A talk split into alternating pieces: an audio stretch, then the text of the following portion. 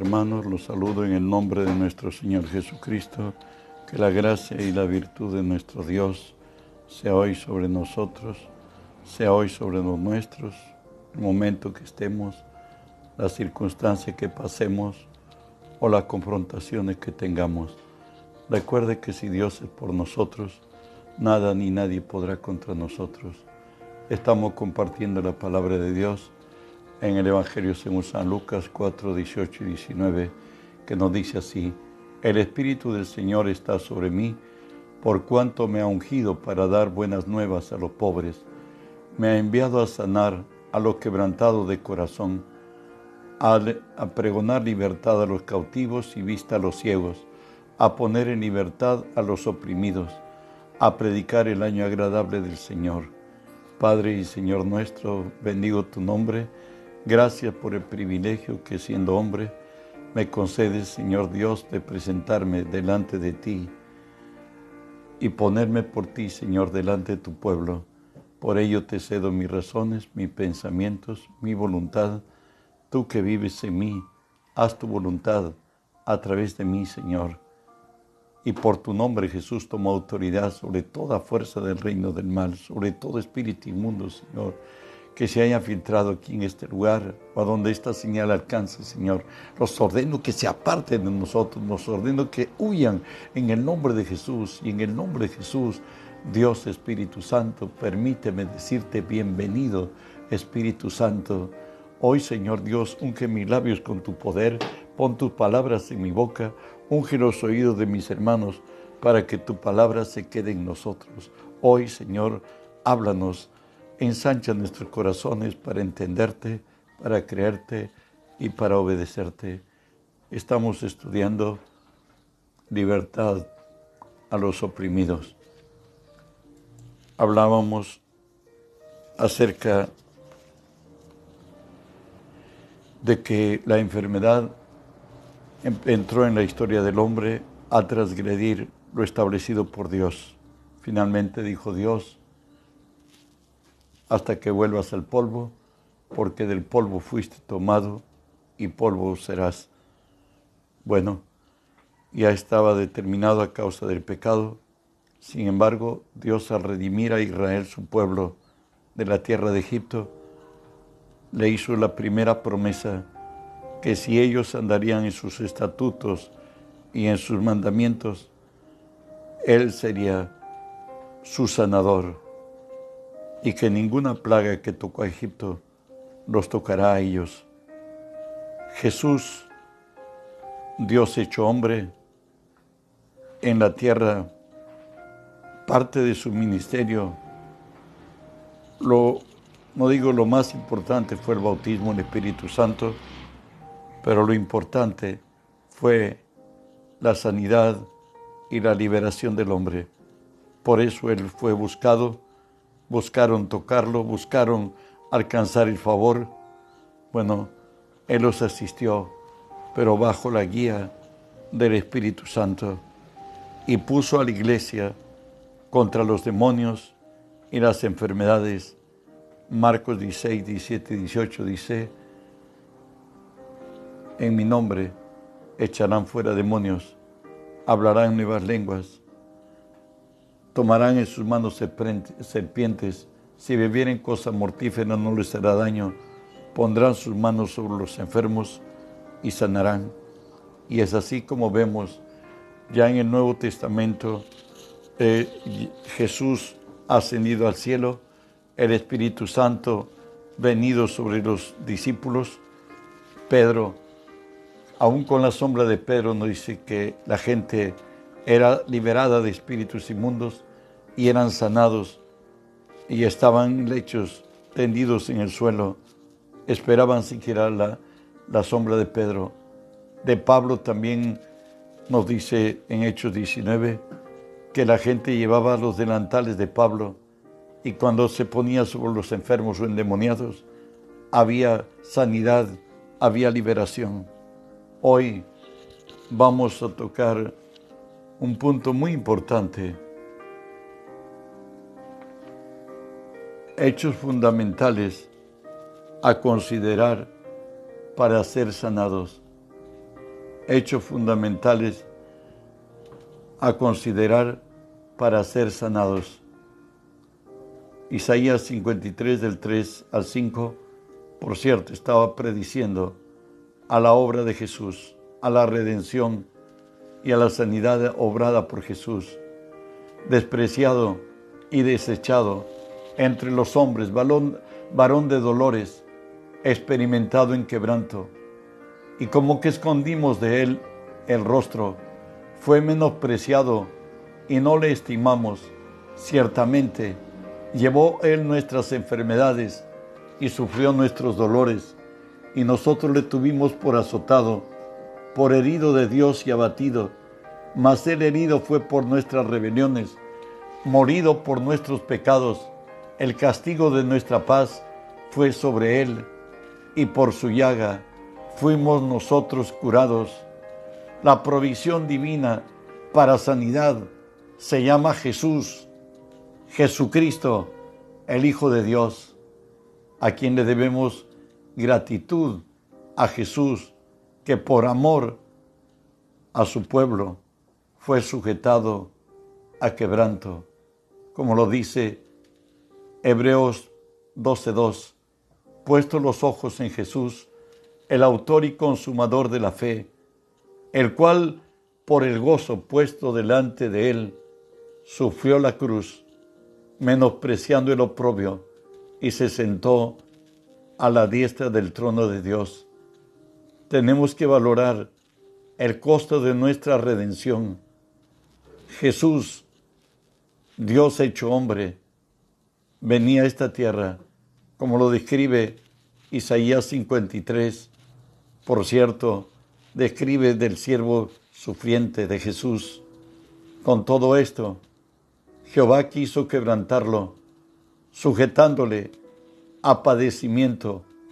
Cuando haya puesto su vida en expiación por el pecado, verá linaje, vivirá por largos años, y la voluntad de Jehová será en su mano prosperada. Verá el fruto de, su de la aflicción de su alma y quedará satisfecho. Por su conocimiento justificará mi siervo justo a muchos y llevará las iniquidades de ellos. El precio fue muy alto, humillación, quebranto y desamparo. Nos decía la Escritura en Hebreos 12.2 que leímos, dice que él, menospreciando el oprobio, se sentó a la diestra del trono de Dios.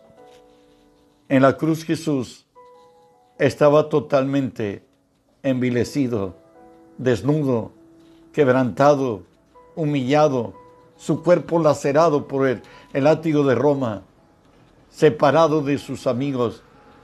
Su padre le dio las espaldas ese día. El precio fue muy alto, humillación, quebranto y desamparo. Filipenses 2, 5 al 8 nos habla de quién es Él y cómo Él, por amor al hombre, tuvo que pagar un gran precio.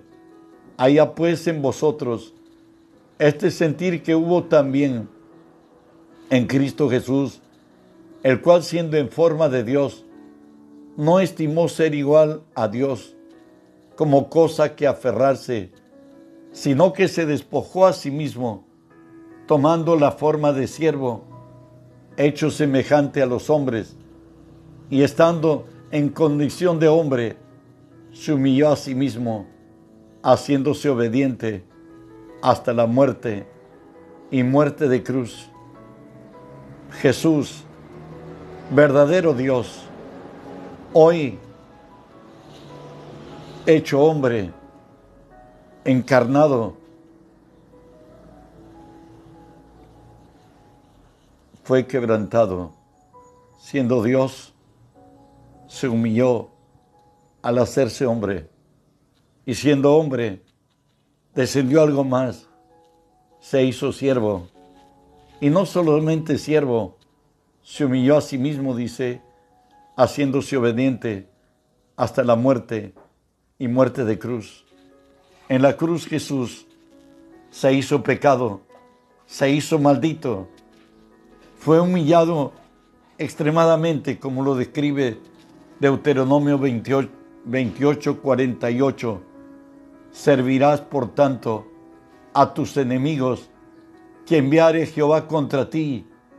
Es el precio del pecado, hambre, con sed y desnudez, y con falta de todas las cosas. Y él pondrá yugo de hierro sobre tu cuello hasta destruirte. Todo eso aconteció en la cruz. Juan 1.10 se cataloga este versículo como el versículo más triste que se está en la Biblia, que dice ahí, en el mundo estaba, el mundo fue por el hecho, pero el mundo no le conoció, lo cambiaron por un homicida.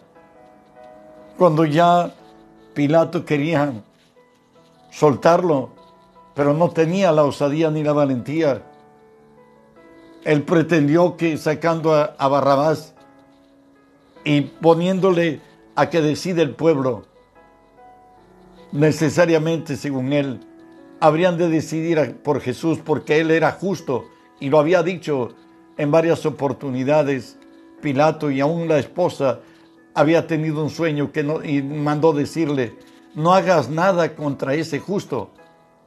Bueno, pero él siempre dubitativo y nunca firme, le dijo, ¿a quién de los dos suelto? ¿Al rey de los judíos o a Barrabás? Él pensó escuchar al rey de los judíos.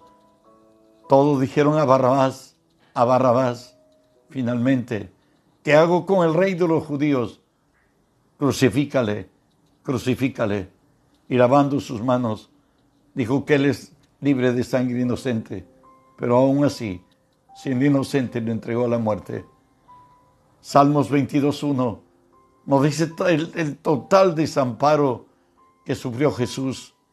Dios mío, Dios mío, ¿por qué me has desamparado? ¿Por qué está tan lejos de mi salvación y de las palabras de mi clamor? Padre, tú siempre dijiste que soy tu contentamiento Hoy estoy en el momento más cruel y no estás. Recuerde que la palabra dice que si Él es con nosotros, ¿quién contra nosotros? Ahora el Padre le había dado las espaldas a Jesús. Sí, porque Dios es amor. Debe ser la mayor, la mayor consideración del Padre. Pero también Dios, Dios es justo. Mi pecado y el tuyo estaba sobre Él y de todas las generaciones y de toda maldad que hace el hombre. Por tanto, ni el Padre miró al Hijo. Romanos 8, 2 y 3 nos dice, porque la ley del Espíritu de vida en Cristo Jesús me ha librado de la ley del pecado y de la muerte, porque lo que era imposible para la ley por cuanto era débil por la carne, Dios enviando a su Hijo en semejanza de carne de pecado, a causa del pecado, condenó al pecado en la carne. Recuerde que solo la ley es el ente que valora la maldad del hombre y lo, y lo muestra, pero nunca pudo redimir al hombre porque era incompatible. La ley era santa, era justa, era buena, pero el hombre es vendido al pecado. Y por eso Dios envió a su Hijo en semejanza de carne de pecado. Lo hizo hombre como tú y como yo, o como yo y tú. Y Él pagó el precio de nuestro pecado en su propia carne. Él es el espíritu de vida. Pero ese costo fue tan grande que tenía que ser pagado con sangre porque Dios pudo perdonarnos y limpiarnos y hacer esto. Primera de Pedro 1, 18 y 19 nos dice así, sabiendo que fuiste rescatados de vuestra vana manera de vivir la cual recibisteis de vuestros padres, no con, no con cosas corruptibles como oro o plata, sino con la sangre preciosa de Jesús, la de un cordero sin mancha y sin contaminación. ¿Pero por qué lo hizo? Isaías 43, 4 dice, porque a mis ojos fuiste de gran estima, fuiste honorable y yo te amé. Daré pues hombres por ti y naciones por tu vida. Él valoró vida por vida y Él se dispuso a entregarse por nosotros. Otra cosa que hemos de considerar para ser sanados es gratitud a Jesús por sustituirnos y pagar las consecuencias de nuestro pecado. Vamos a, Israel en el desierto. Números 21, 4 y 5 nos dice así, después de que partieron del monte de Or, camino del mar rojo, para rodear la tierra de Edom, y se desanimó el pueblo por el camino. Habló el pueblo contra Dios y contra Moisés. ¿Por qué nos hiciste salir de Egipto? ¿Para que muramos en este desierto? Pues no hay, no hay pan ni agua, y nuestra alma tiene fastidio de este pan tan liviano. ¿Qué hizo Dios? Números 21, 6 y Jehová envió entre el pueblo serpientes ardientes que mordían al pueblo y murió mucho pueblo de Israel. Consecuencia de ello, del pecado consumado, vino la muerte. Números 21, 7. Entonces el pueblo vino a Moisés y le dijo, hemos pecado por haber hablado contra Jehová y contra ti. Ruega a Jehová que quite de nosotros estas serpientes.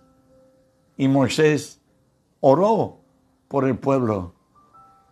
Dios no quiere la muerte del que peca. Dios quiere que el hombre vuelva en arrepentimiento. Pero escuchen lo que Dios dio como solución. Números 21.8. Y Jehová dijo a Moisés, hazte una serpiente ardiente en la punta de un asta, y cualquiera que fuera mordido y mirare a ella, vivirá. Pronto dice que cuando un hebreo era mordido, la serpiente de bronce levantada por Moisés en un asta, el que miraba no moría. ¿Sabes qué? El pecador será redimido si cumple lo prescrito por el Señor. Mirar. La, serpiente de bronce era el tipo del que había venir, de venir Jesucristo. Él mismo lo dice en Juan 3, 14 y 15 dice así. Y como levantó Moisés la serpiente en el desierto, así es necesario que el Hijo del Hombre sea levantado para que todo aquel que en él cree no se pierda, mas tenga vida eterna. Dijimos que el pecado tiene que ser exhibido, tiene que ser mostrado. Y nos dice la Escritura, mostrado que frente a Dios, frente a su ley. Romanos 3:23 nos dice, por cuanto todos pecaron, están destituidos de la gloria de Dios pero nos dijo la escritura que cuando ellos experimentaron la muerte, los que vivieron, pidieron a Moisés que orara y Dios le dijo que levante en un asta la, serpiente de bronce y todo aquel que fuere picado por las, mordido por las serpientes, miraran el asta de bronce y serían salvados. De ahí que nos dice en Romanos 5:20, pero la ley se introdujo para que el pecado abundase, mas cuando el pecado abundó, sobreabundó la gracia. Al mirar a Cristo, somos salvos de la ira de Dios, somos salvos del juicio de Dios, de tal manera que Pablo de su propia experiencia nos dice, según de Timoteo 1.15, palabra fiel y digna, de ser, recibida, de ser recibida por todos, que Cristo vino al mundo para salvar a los pecadores, de los cuales yo soy el primero. ¿Sabe qué? Era necesario que el Hijo del Hombre, que Jesús, se ha levantado para que todo aquel que en él crea no se pierda, mas tenga vida eterna. Hoy Jesús ha sido levantado el prototipo del hombre, exhibido y redimido. Así las consecuencias serán extinguidas. Según de Corintios 5:21 nos dice al que no conoció pecado, por nosotros lo hizo pecado, para que nosotros fuésemos hechos justicia de Dios en él. En la cruz hubo una, una transmisión, una, una transferencia. Nuestro pecado, nuestro quebranto, nuestro dolor, nuestra vergüenza, todo fue cargada sobre Jesús, nuestro pecado y las consecuencias de ello y la virtud de su gracia, su santidad, su justicia, su amor, su poder, su propia naturaleza ha venido al hombre. ¿Sabes? Era necesario que Él muera. Hebreos 9:22 dice, y casi todo es purificado según la ley con sangre, y sin derramamiento de sangre no se hace remisión. Recuerda que Dios es Dios de palabra si dio la palabra que Él redimiría al hombre, Él decía que Él un día se haría hombre para rescatar al hombre, como lo deja entender en Hebreos 2, 14 y 15 a su cumplimiento. Así dice la Escritura.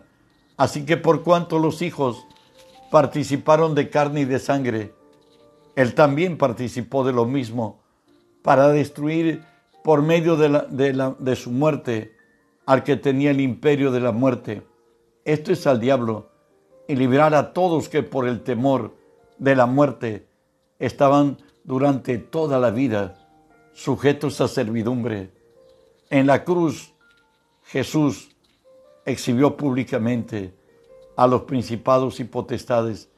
Escuche, Colosenses 2.15, despojando a los principados y a las potestades, los exhibió públicamente, triunfando sobre ellos en la cruz.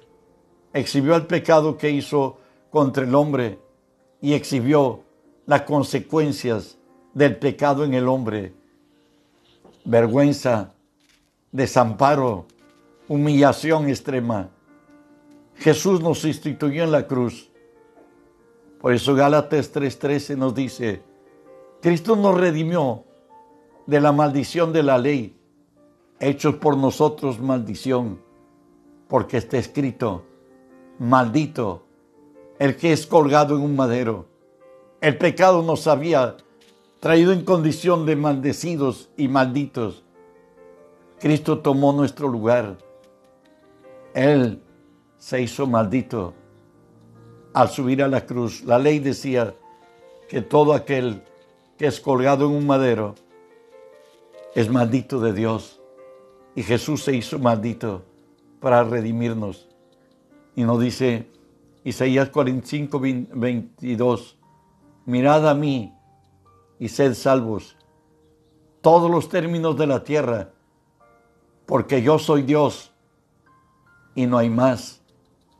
Mirad a mí y sed salvos todos los términos de la tierra, porque yo soy Dios y no hay más.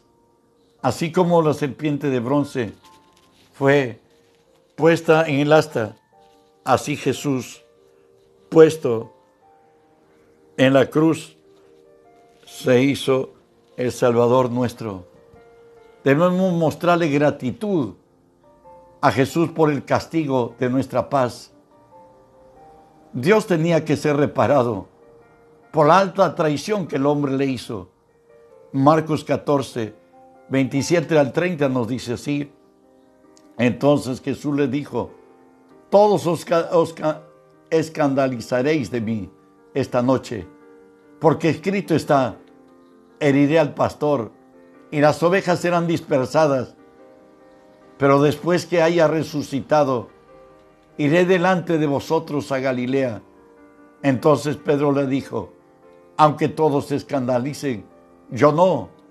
Y él le dijo, de cierto, te digo que tú, hoy, esta noche, antes que el gallo haya cantado dos veces, me negarás tres veces. Y no solo Pedro, todos los discípulos abandonaron a Jesús. Y Pedro no solo negó, le maldijo.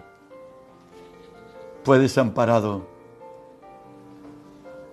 Salmo 22, 1 y 2 nos predecía, profetizaba el salmista, en este caso David, y nos dice así, el sufrimiento de Jesús. Dios mío, Dios mío, ¿por qué me has desamparado?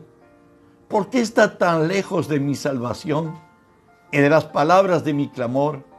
Dios mío, clamo de día y no respondes, y de noche y no hay mi reposo. En Isaías 45, 15 nos dice así, verdaderamente, tú eres Dios que te encubres, Dios de Israel, que salvas. Jesús fue hecho un espectáculo en la cruz. Hechos 3, del 13 al 15.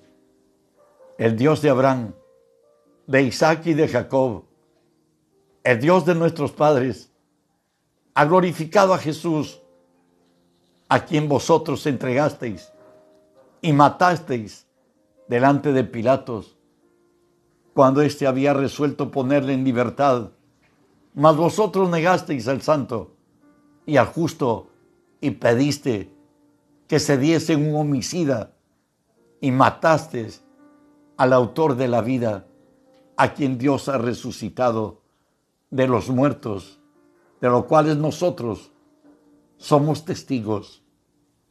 Juan 14, 27.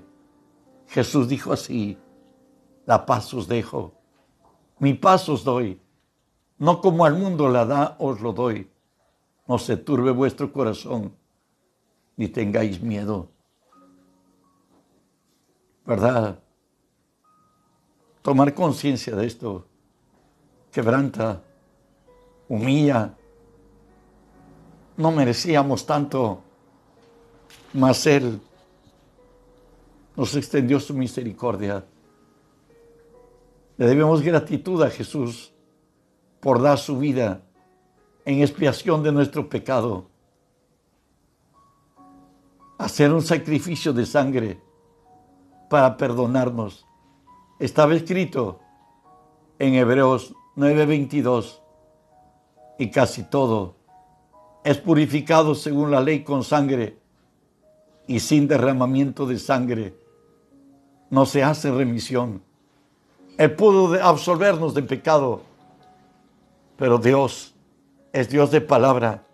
Él ha dicho que no, no se hace remisión, sino a precio de sangre. Él tuvo que hacerse hombre para que redimirnos del mal. Por ello nos dice en Isaías 35, 4 al 6, decid a los de corazón apocado, esforzaos no temáis, he aquí que vuestro Dios viene con retribución, con pago. Dios mismo vendrá y os salvará. Entonces los ojos de los ciegos serán abiertos, los oídos de los sordos se abrirán. Entonces el cojo saltará como un ciervo y cantará la lengua del mudo, porque aguas serán cavadas en el desierto, torrentes en la soledad. Primera de Corintios 2, 7 y 8 nos dice hablar de esto, más hablamos sabiduría de Dios en misterio, la sabiduría oculta, la cual Dios predestinó desde antes de los siglos para nuestra gloria, la que ninguno de los príncipes de este siglo conoció, porque si la hubieran conocido, nunca habrían crucificado al Rey de la Gloria. ¿Sabes? Él con una sola ofrenda nos hizo perfectos, nos dice Hebreos 10:14, porque con una sola ofrenda nos hizo perfectos para siempre a los santificados. Y Pedro añade, porque también Cristo padeció una sola vez por los pecados, el justo por los injustos, para llevarnos a Dios. ¿Y cómo terminó él? Juan 19:30 nos dice, cuando Jesús hubo tomado el vinagre, dijo, consumado es, y habiendo inclinado la cabeza, entregó el Espíritu. Y termino leyendo Romanos 6:23, porque la paga del pecado es muerte, mas la dádiva de Dios es vida eterna en Cristo Jesús, Señor nuestro. Gracias Cristo por darte por quienes no lo merecemos, ni lo mereceremos, más en tu gracia nos hallaste dignos de revelar tu misericordia, tu bien para con nosotros y tu salvación no solamente abarca la eternidad contigo, es el limpio, limpio de nuestros pecados, sino también trae sanidad, traes paz, tranquilidad, bienestar. Lo has hecho todo perfecto, lo has hecho bueno, en gran manera bueno. Nos compraste con sangre, te pertenecemos. Es menester que te glorifiquemos en nuestro espíritu y en nuestro cuerpo. Gracias por lo que has hecho y por lo que harás. La siguiente clase en sanidad tendremos las formas como tú mismo puedes ser administrado con sanidad a tu propio cuerpo y ser de bendición a otros. El día de mañana es el día del Señor. 10 y 30 estamos en directo. Bendiciones.